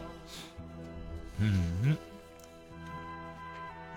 ペンネームちゃっかりはじめし、鹿せんべいを売っているババアは鹿よけのスタンガンを所持している。でもさ、なんかあの修学旅行生がさ、鹿せんべい持った途端にあの勢いで襲ってくる鹿たちがさ、一番持ってることを動物として知ってるのに、ババアを襲わないってことは何かあるよね。あの、鹿の嫌がる香りを耳の裏から出しているとか含めて、じゃないと、無事でいられない感じすんだよね。えー、ペンネーム、ペンネーム父は公務員。し、シリコンバレーでは当たり前が口癖の男は、アジアから出たことがない。ペンネームピストルチョコ、ス、スイッチを買うか買わないか悩んでる女は買わないって書いてある。ペンネームピストルチョコ、ス、相撲取りがカラオケに行くと、カラオケのリモコンで殴るギャグを必ずやる。やってそうだな。やってそうだよな。だから、この差ってなんだろうね。おそらく、やってると思うんだよ。で、俺やってていいと思うんだ。ただそれをムービーで撮って SNS で出しちゃうともうアウトじゃん。なんかここに何か一枚あると思うんだよね。だから膨らまし方が違うんだよ、もう。やってると思うじゃねえよ。えー、俺も反省しよう。ピストルチョコ絶好調、ピストルチョコス。スターバックスコーヒーを片手に通勤する女は、そんなにコーヒーが好きなわけではない。だってあの、ヤーレンズのデイジュンのスケってコーヒー大好きなんですよ。あいつ、なんかその、収入とコーヒーの割合が全然合ってないんですよ。あの、ココーヒーミルで引いてみたいなメカとかにすげえ金かけてるんですよ。一度、一度、えー、その、お湯の温度が1度差で保温できるポットみたいなのに金かけてるんですよ。ロックスポ給料もらってないのに。ね。ああいうやつがおそらく俺の中ではコーヒー好きな人っていう感じだけどね。えー、ポンポン板をす、ステラおばさんは嫁いびりがえぐい。だって守ってる味があるんだもん。ね。ステラおばさんには絶対的に譲れない味があって、お嫁さんが、それに手を出そう、それ私にも作れるお手伝いしましょうかって言われた時に、ステラおばさんはいびってるつもりはないですよ。だけど嫁は、もしかしたら、たかだかクッキーのことでそんなに怒らなくてもっていうことが起きますから、そこでこういう感じになっちゃうんですよ。だから偏見だね、ごまかせっつうの。ペンネーム所沢は至高の住宅地。す、寿司屋でサーモンばっかり食べる女は頭は悪いけどいいやつ。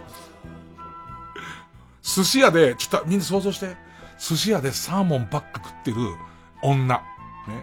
えー、頭は悪いけどいいやつ。寿司屋でも、座るなりサーモンばっか食ってるサーモン、サーモンって他にもいろいろ今日のサービス品とか来てるじゃんっていうね。えっと、行き、見るがい今日しかないよってあんなに言ってんじゃんとか、今サービスタイムで大トロ回っ炙り大トロ来ますよって言ってんのに、またサーモン取ってんだ。誰浮かんだ？俺鈴木奈々。俺は鈴木奈々なんだよね。なんかそうすると、これも偏見じゃなくて、いい、頭悪いけどいいやつっていう感じなんだよね。えー、あ、すげえ。これがサブリミナル入ってたのかな？ペンネーム豆腐構造。す、鈴木奈々は、シャワーを浴びながらションベンをする。これが入ってたのか、俺。あ、ペンネームビガ太郎。す、鈴木奈々の手こきは痛そうって書いてある。結構鈴木奈々が俺サブリミナルにぶち込まれてたな。君らがこうやって俺のサブリミナルに鈴木奈々を変な感じで入れるから俺の偏見が助長されるんですよ。えー、えー、ペンネームチュッチュペロペロ。せ、正常の粗大ゴミ置き場には、俺んちのエースよりも全然いいものが捨てられている。ペンネーム、市村咲。市村咲か。せ、セカンドオピニオンが欲しいんじゃない。自分に合った答えが欲しいんだって。本当だよ。あの、天気予報のアプリを何個も立ち上げてる時ってさ、結局俺の願ってる天気が欲しいだけで、その、明日雨降らないって言ってるアプリが好きなんだよ。ね。当たるかどうかは全然別じゃね、別だからね。ラスト。釧路ダンディ、そ。祖母の手作りジュースは大抵まずいって。健康にいいらしいよ、なんつって。シソジュース。そりゃまずいわ、つって。えー、ということ。全部偏見でしたね。一つも理論的な実証がないやつでしたね。みんな、すぐに、すぐに頭の中から、えー、消し去ってください。続いてこちら。あっぱれ張本勲カルタ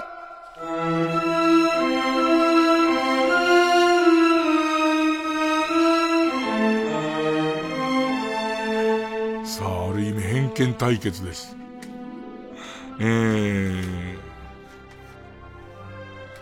ペンネーム、ハトコは授乳中は、別れ話をするだけだからってメールしてきておいて、出刃包丁を両手に持って彼氏の家を訪れる女いるでしょうあっぱれだきっとお料理が得意な素敵なお嬢さんなんじゃないかな。このご時世に研ぎ澄まされた出刃包丁、しかも2本も持ってるなんてね、そうに決まってますよ。あっぱれです。あっぱれ。ハリさんのあのエピソード、ノムさん亡くなっちゃって、野村克也監督亡くなっちゃってさ、あの、えー、ノムさんの囁き戦術、ね、空振りしたふりして側頭部をぶん殴ってやるっていう、実話だからね、俺、ハリさんから聞いてんだから。で、ずーっとみんなが、伊集院が持ってる持ってるって言ってたけど、ハリさんが今回もうちゃんと言ってますからね。えー、ペンネーム、ソフィーと双子の姉妹は、わけがわかりませんよ。ドラクエウォークで体力を回復するのに薬草って何ですか？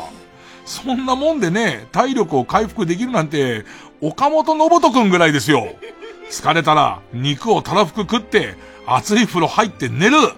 岡本信人くんはね、草ばっかり食べてるから、いつまで経っても、ラーメン屋の下っ端止まりなんだよ。カツだ、カツ岡村さんってやっぱさ、岡本信人さんってさ、やっぱなんか、下っ端イメージずっとあるよね。芸能界だったら年齢的にはもう重鎮だけどね。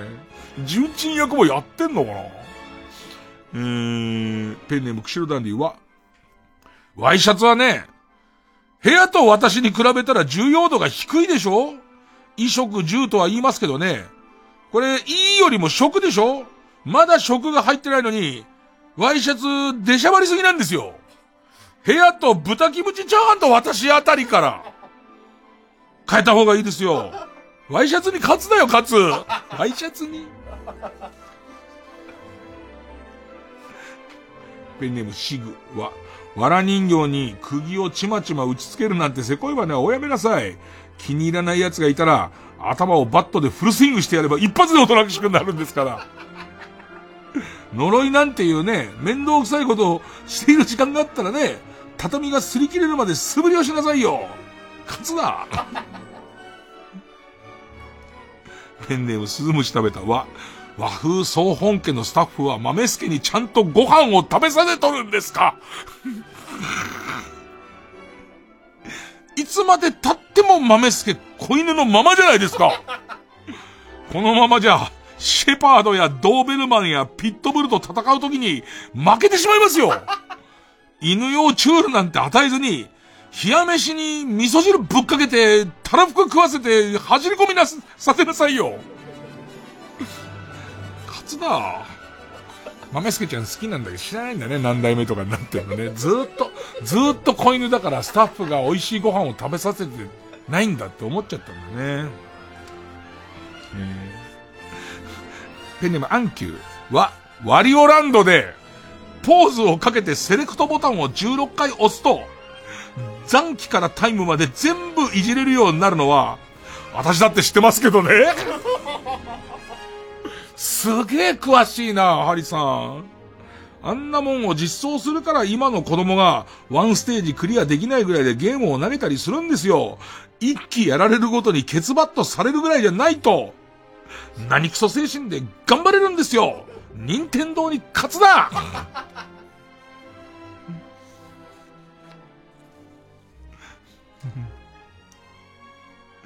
ペンネームキャンディーウォーホールは、脇毛の反り跡やケツのブツブツなんかがブルーレイだと目立っちゃうでしょ？脇毛の反り跡やケツのブツブツなんかがブルーレイだと目立っちゃうでしょ？ああいうのは冷めちゃうから、エロコンテンツはほどほどの画質が一番なんですよ。4K なんて持ってのほかな。サンプル映像の大きさで十分なんですよ。高画質なエロに勝つなペンネームどうにもならんよ。わ、ワにね、ワにね、素振りと走り込みが足りないから、あと30日ちょっとで死ぬんですよ100日間の4、400コマ、すべて素振りと走り込みしてれば、101日目が来るんですよ。勝つだよ。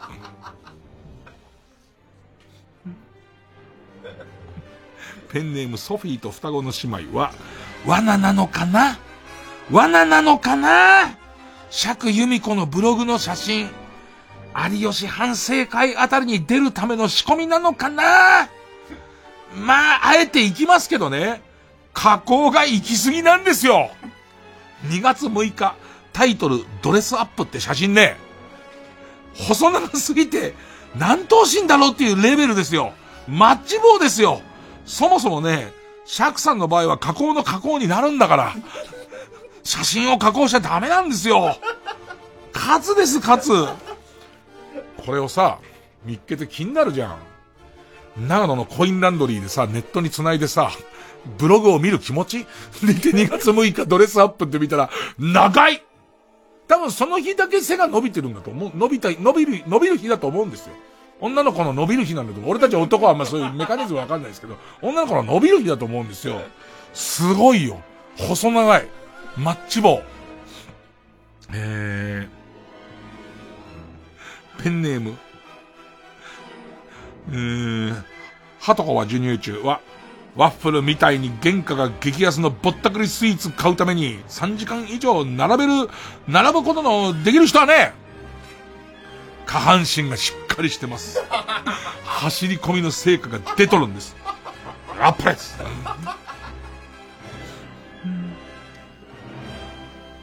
ペンネウォッス10番は、渡辺健さんね。いい役者さんだと思ってたんだけど、最近どうも様子がおかしいね。お笑い番組に、テンガロンハットに海パンの入れ立ちで出てきて、タイガーマスクのステップ踏んどったよこれ以上娘さんの悩みの種を増やしなさんな勝つな、勝つ。ハリさん勘違いしちゃってんのかなえー、ペンネーム藤原の塊は、私の走り込みしてりゃなんとかなる理論がみんなに馬鹿にされるのはね、森脇健児、あんたのせいなんだよ。あれだけ走り込みをみっちりやってんのになんで面白くならないんだよ。勝つだ勝つ ペンネームジャッケン補充は、私のコラムが載っとる週刊ベースボールのね、プロ野球選手写真名鑑号が出ましたがね、今年も好きなタレントが、木下ゆきなだった DNA の宮崎選手、あっぱれあげてください。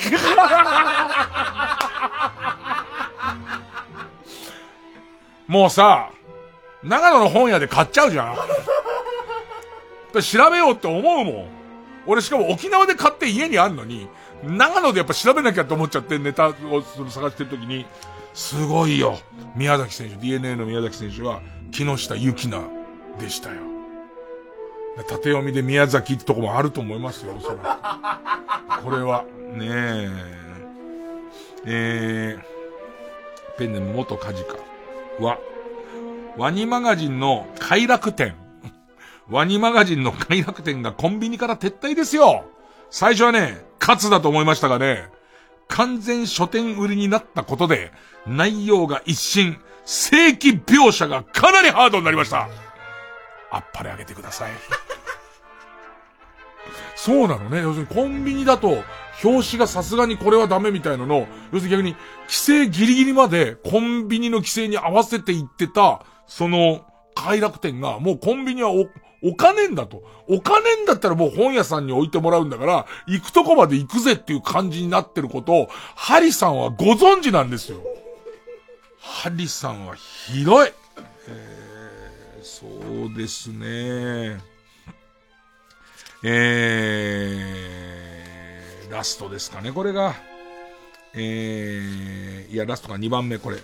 えー、惜しげもなしおは、ワニワニパニック、ワニワニパニックって簡単に言いますけどね、本当のワニワニパニックは伊東洋華堂の屋上にある錆びれた機械なんかじゃないですからね。本当の本当のワニワニパニックってのは、ミシシッピーで貴重な小ワニを密漁中に、後ろから親アリゲーター、前から警察に追いかけられてる時のことですからね。カルタの和で始まる言葉のために気軽に使うもんじゃないんですよ。ワニワニパニックは。勝つだもちろん逃げ切るには、走り込みですけどね。ねえ。もうワニワニパニックっていっぱい言ったもん勝ちです。ワニワニパニックありがちっていうネタに対するもう、えー、対抗心ですからラスト。ウォッス10番は、私も長いことサンデーモーニングに出演させてもらいましたけどね、すでに引き際というものを考えとるんですよ。今、バーチャル張本勲を取りだめしてるんです。あらゆるデータを取っておりますから、いつの間にか AI 搭載でパワーアップした彼が後を継いでくれることでしょう。スタッフの皆さんに、勝つだ勝つ、勝つ、勝つ、勝つ、勝つ、勝つ、勝つ、勝つ、勝つ、勝つ、壊れちゃったの。多分この読み方で合ってると思うよ。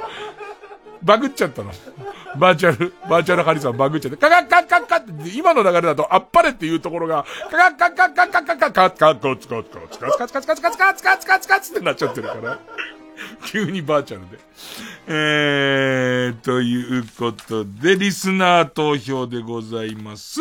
トークテーマここまでで終わります。えー、リスナー投票で勝ち残るカルタを決めます。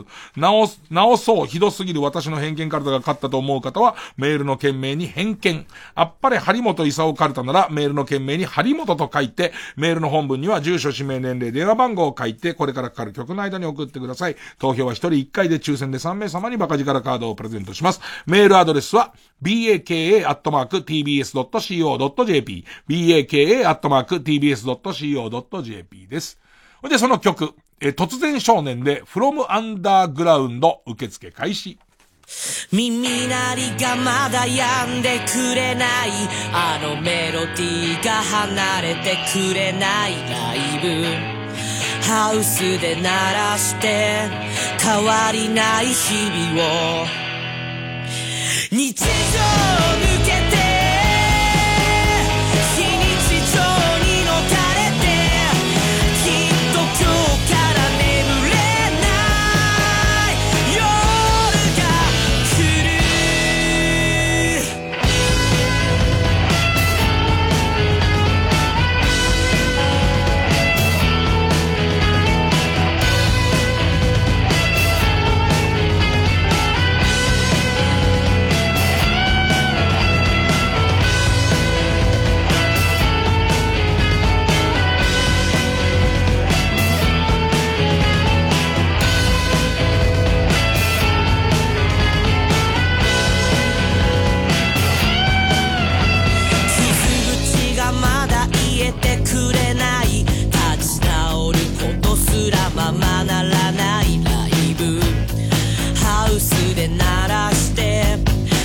情けない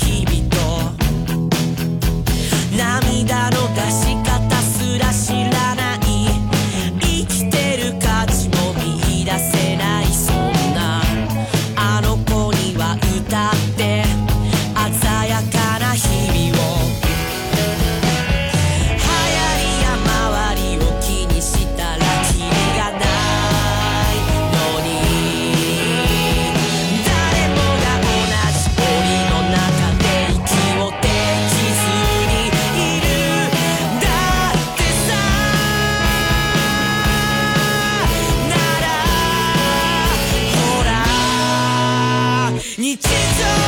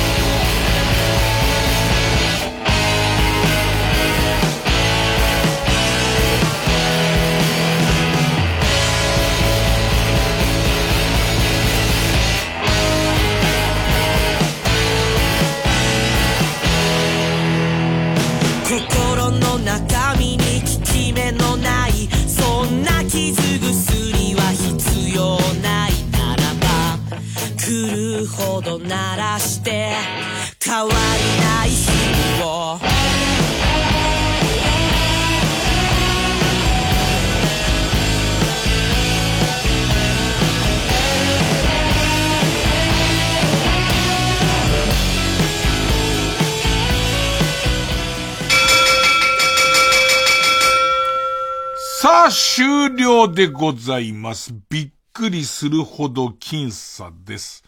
えー、直そうひどすぎる私の偏見カルタ。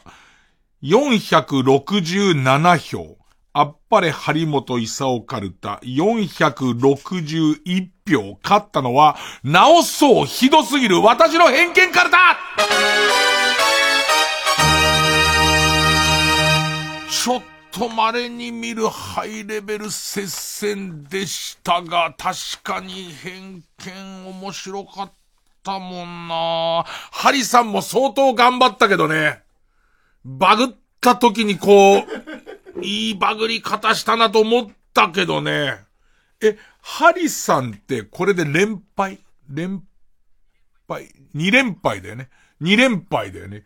リーチだよね。リーチか。うわー次絶対絶命だなさあ、ということで、えー、勝った直そうひどすぎる私の偏見カルタは他行です。で、負けたあっぱれ張本勲カルタ2連敗で和行、和行長くなるのきついわえー、和行の募集になります。さあ、来週のチャレンジャーです。来週のチャレンジャーはこちら。巨根は辛いよカルタ。でかいかいかい。でかいかいかい。腕を伸ばしてでかい体操。さあ、巨根は辛いよカルタはですね、もう本当に、まあ、もう、要するに、ラジオを聞いてる巨根の皆さんのみが投稿できるんですよ。ね、わかんですか？巨根でもない人がね、ええ。巨根の嘘エピソード書いたって。だって、選んでる僕が巨根なんですから。ね、それはもうほら、こっちがね、もししょぼくれチンポで、しょぼくれチンポだったらそういう小手先の嘘にも騙されますけど、こっちが、僕が巨根なんですから。さあ、えー、ということで、えー、巨根あるあるを送ってもらう、えー、カルタです。えー、ペンネーム鬼、えー、家業、か、仮面武道会では仮面いらず。ちょうど前のとこに、祈祷がバッチリ来てます。ちょうど祈祷が来てますから。全然それは、ね、僕ですよなんつって。祈祷から横から顔出さないと。知り合いと会った時にね、僕です、僕です、なんつってね、えー、えー、ペンネームガーハーさんか、カプセルホテルで朝立ちしてしまい、外に出られなくなったことがある。中でね、がっちり上にもうビーンつって噛んじゃってっから、上に噛んじゃってっから、え、その、よっぽど苗させて、苗させてぐんやりしてから、まずポコチンから出さないとならなくなっちゃうから。えー、ということで次回の対戦は、直そうひどすぎる私の偏見カルタの他行対、巨根は辛いよカルタ家行になります。月曜ジャンク、伊集院光深夜のバカ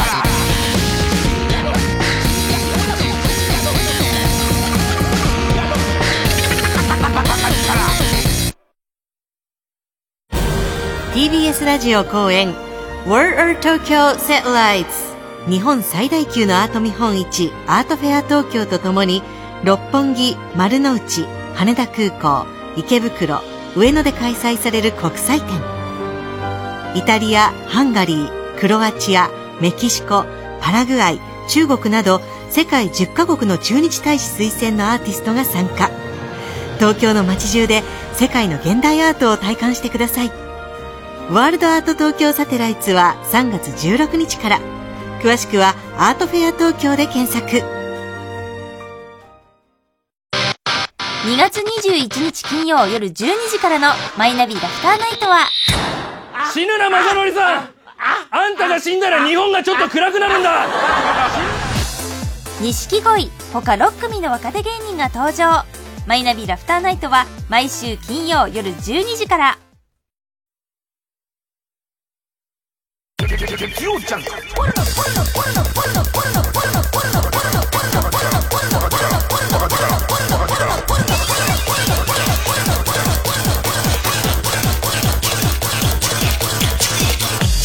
深夜のバカ力。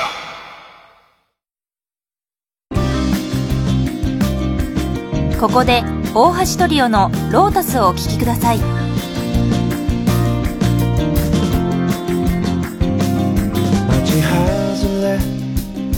さびれた露店。夜も更けた頃にぎわう路地裏。ベルベット破けた椅子。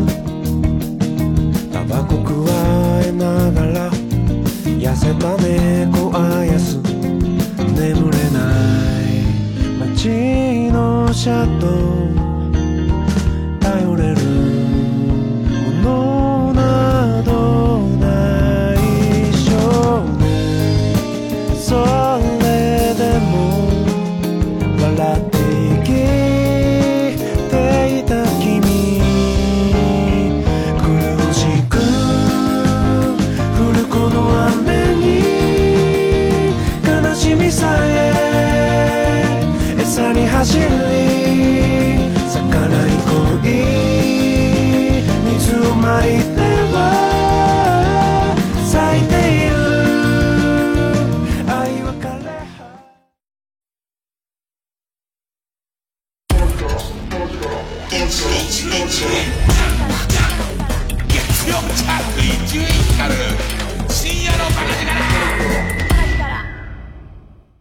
歌はこう聞こえたらもうおしまいコーナー。Army bunk, army chow, army cruise, army koha. Army bunk, army chow, army cruise, army koha. Army bunk. さあ、えー、皆さんの、えー、曲の聞き間違いを募集するコーナーです。えー、じゃあまずはですね、えー、ペンネーム、ムタテーモーさん。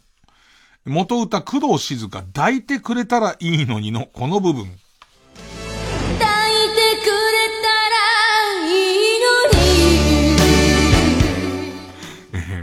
ここがこう聞こえちゃったんです。会社燃えればいいのに。だね、問題は耳ではないんですよね。耳ではないんですよね。えー、そうですね。えー、ラジオネーム、ミドリーファンクジュニアさんから、元歌、リンドバーグの今すぐキスミーのこの部分。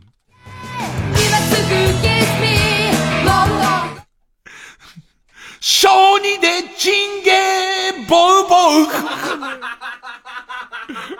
もうさ、小児レベルの歌だけど、聞こえちゃったらしょうがないよね。歌も小児レベルだけどね。大好きですよね。ペンネーム、はとこは授乳中。え、一休さんのエンディングテーマですね。元歌。母上様のこの部分です。母上様。ベージュのブラ。ベージュのブラのケース多いですけどね。母上様。多分なんか先入観だからなんですかね。ラスト、ペンネーム、お線香さん。元歌。元歌？あっと驚くためごろのこの部分。あっと驚くためごろうんこぶりまくなお太郎お待ちしております。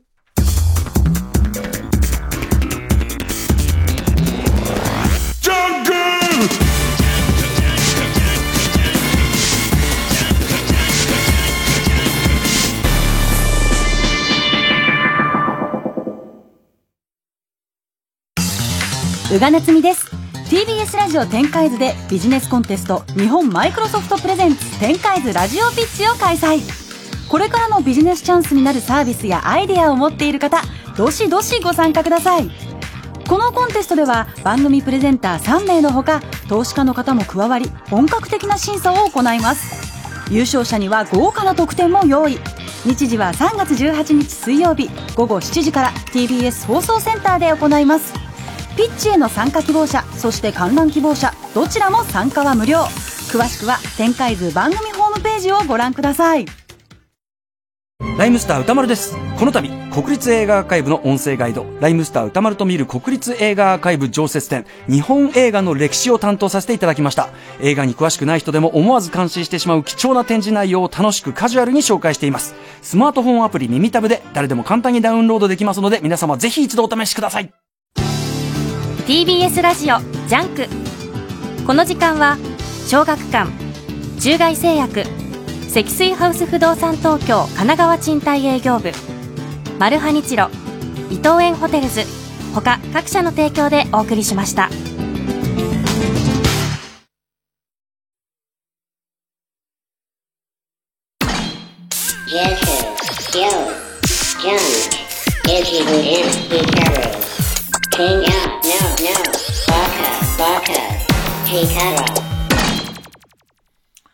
もうこんな時間だ。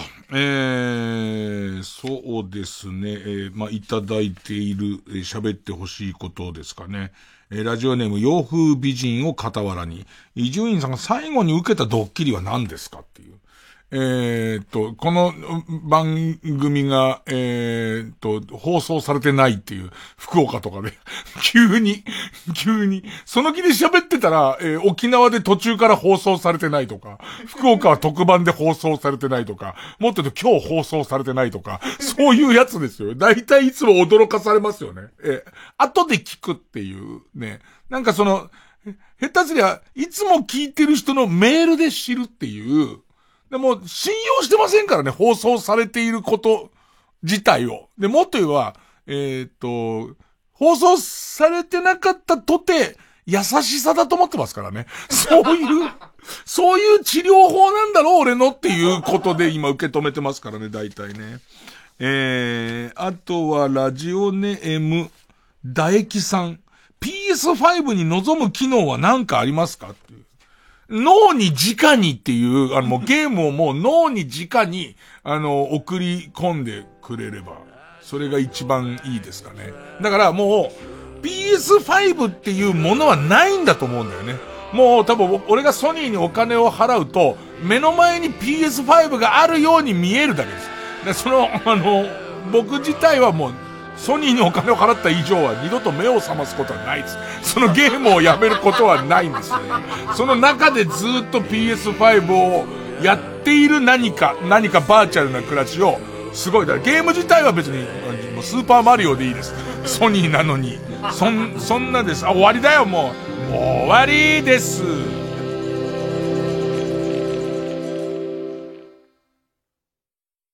TBS ラジオ公演ハイパープロジェクション演劇配給、日向翔陽役の大悟小太郎です。演劇配給シリーズ9作目、最強のチャレンジャーは3月21日から東京、兵庫、宮城、福岡、大阪で上演します。物語はいよいよ春高編に突入します烏野高校対稲荷崎高校の対決ぜひ応援に来てくださいね演劇配給の詳しい情報は公式ホームページか Twitter でご確認ください。いざ春高開幕。劇場でお待ちしています。90.5MHz TBS ラジオ。総合住宅展示場 TBS ハウジングであなたも夢を形にしませんか？3時です